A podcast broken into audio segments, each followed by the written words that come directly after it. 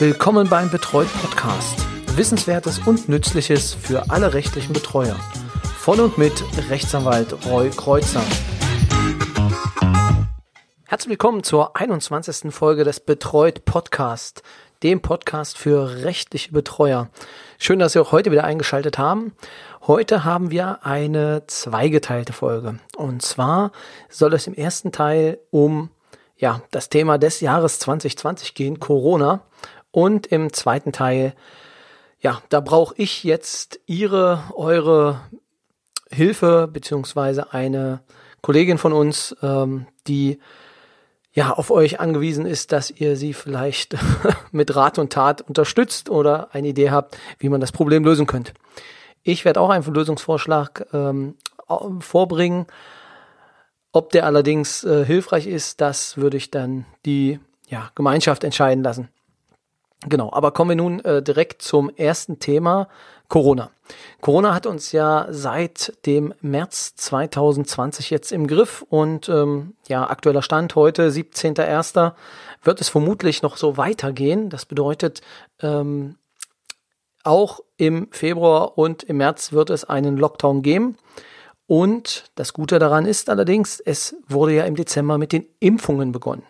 Das heißt, jeder der über 80 ist, ist in der ersten Kohorte mit dran und darf geimpft werden, unter anderem auch Pflegepersonal ähm, und ähm, Heimmitarbeiter. Für uns Betreuer bedeutet das natürlich auch, ähm, dass wir im Rahmen der Einwilligungen mit von der Partie sind. Das heißt, viele Heime, und das wird bei Ihnen jetzt wahrscheinlich auch so schon gewesen sein, richten sich an mit Briefen beziehungsweise mit einer Einwilligungserklärung an Sie und wollen, dass sie diese unterzeichnen. Nun ist es so, dass es halt eine Standardvorlage, eine Standardvorlage gibt, ähm, die in der Regel auch benutzt wird und da ist man sich allerdings jetzt auch äh, in der Literatur nicht ganz einig, nutzen sollte.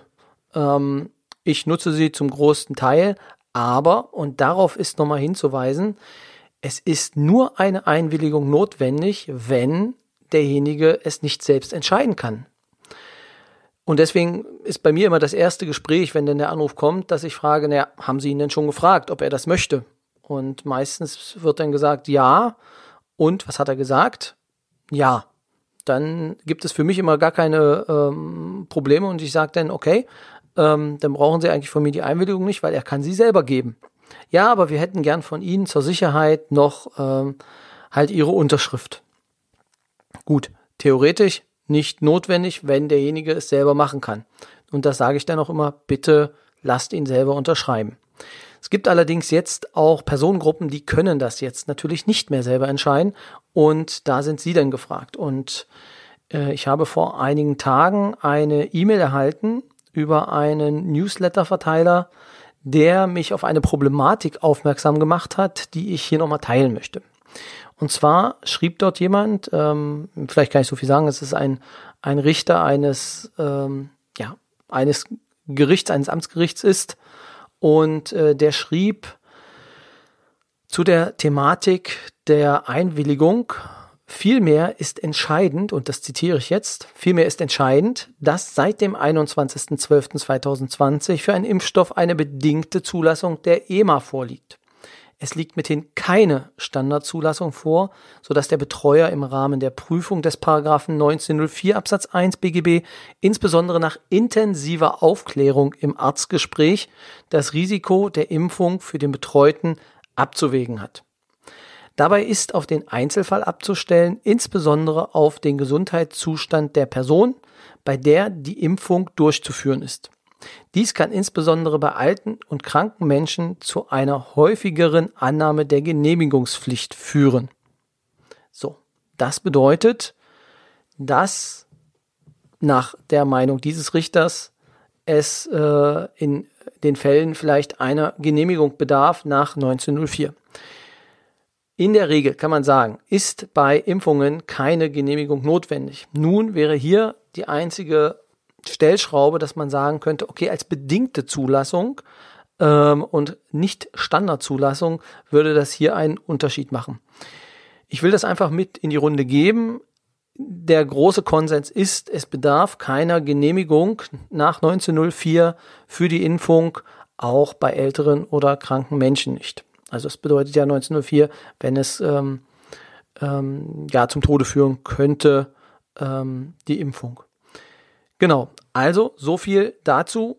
In der Regel kann die Impfung äh, erfolgen ohne Genehmigung, also in den, in den allermeisten Fällen ohne Genehmigung, es sei denn, ähm, aber das dürften die wirklich aller, aller, aller, aller kleinsten Fälle sein oder die, die äh, geringsten Fälle. Dass es sein kann, dass dann äh, ein Genehmig eine Genehmigungspflicht besteht bei ja, Intensivpatienten. Aber das, äh, das sind wirklich dann die Ausnahmen. Also eine Genehmigungspflicht ist nicht notwendig.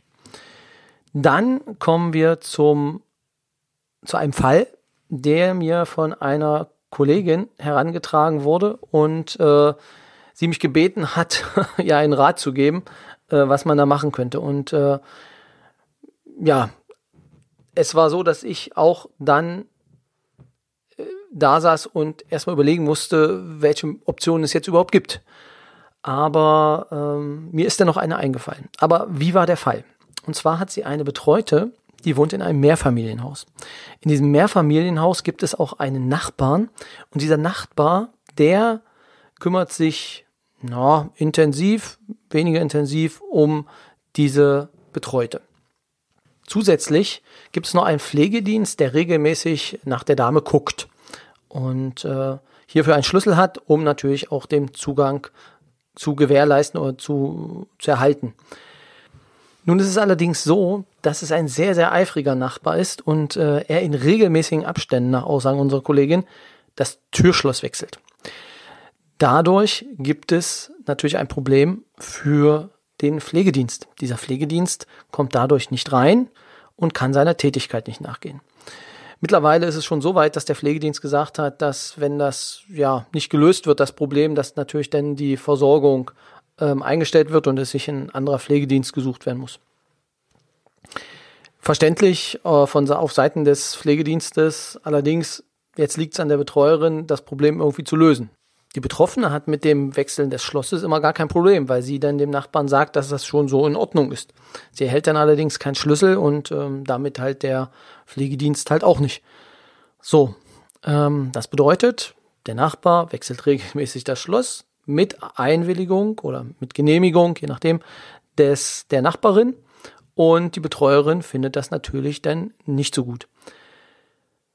Welche Optionen bleiben jetzt? Also das wäre jetzt die Frage in die Runde, ob jemand von Ihnen eine, äh, einen Lösungsvorschlag hat. Ich gebe Ihnen vielleicht mal meine Idee mit, beziehungsweise das, was ich der Kollegin ähm, ja, empfohlen habe. Und zwar wäre das, also sind so zwei Sachen. Das erste wäre ein ähm, eine Erweiterung beziehungsweise eine Änderung des äh, Rechtskreises Wohnungsangelegenheiten mit Einwilligungsvorbehalt.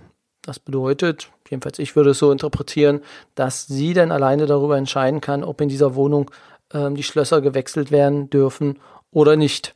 Die andere Option, die dann eventuell auch noch äh, in Frage kommt, wäre dann ein spezieller Bereich, also Wechseln des Türschlosses mit Einwilligungsvorbehalt. Also dann wäre es sehr, sehr konkret. Ähm, jedenfalls war das das, was ich der äh, Kollegin geraten habe. Nun geht meine Frage halt auch in die Runde. Haben Sie vielleicht eine andere Idee oder was würden Sie empfehlen? Ich wäre sehr dankbar und die Kollegin auf jeden Fall auch, ähm, wenn Sie äh, ja, mir einfach sagen, was Sie denken oder welche Ideen Sie noch haben. Äh, das Ganze geht natürlich dann über, über Facebook, also unsere Facebook-Seite, über Instagram ähm, oder auch unter info at betreut.de, betreut mit R-O-Y. Genau, und äh, wenn Antworten kommen äh, und äh, darauf hoffe ich doch mal, dann würde ich auch die in den nächsten, ja, in den, in den 14 Tagen dann teilen, ähm, damit sie dann auch wissen, was dabei rauskam. Also nochmal, Türschlosswechsel, welche Option hat der Vermieter, äh, der Betreuer, nicht der Vermieter, der Betreuer, um das zu verhindern. Tja, und das war's dann eigentlich auch schon für heute. Ähm, eine kurze Folge. Hoffe, dass äh, Sie sich jetzt direkt an den Rechner setzen und äh, mir eine E-Mail schreiben, beziehungsweise äh, mich kontaktieren, um ja, der Kollegin zu helfen. Soweit von mir. Ihnen eine schöne Woche und wir hören uns dann zum, beim nächsten Mal wieder. Bis dahin.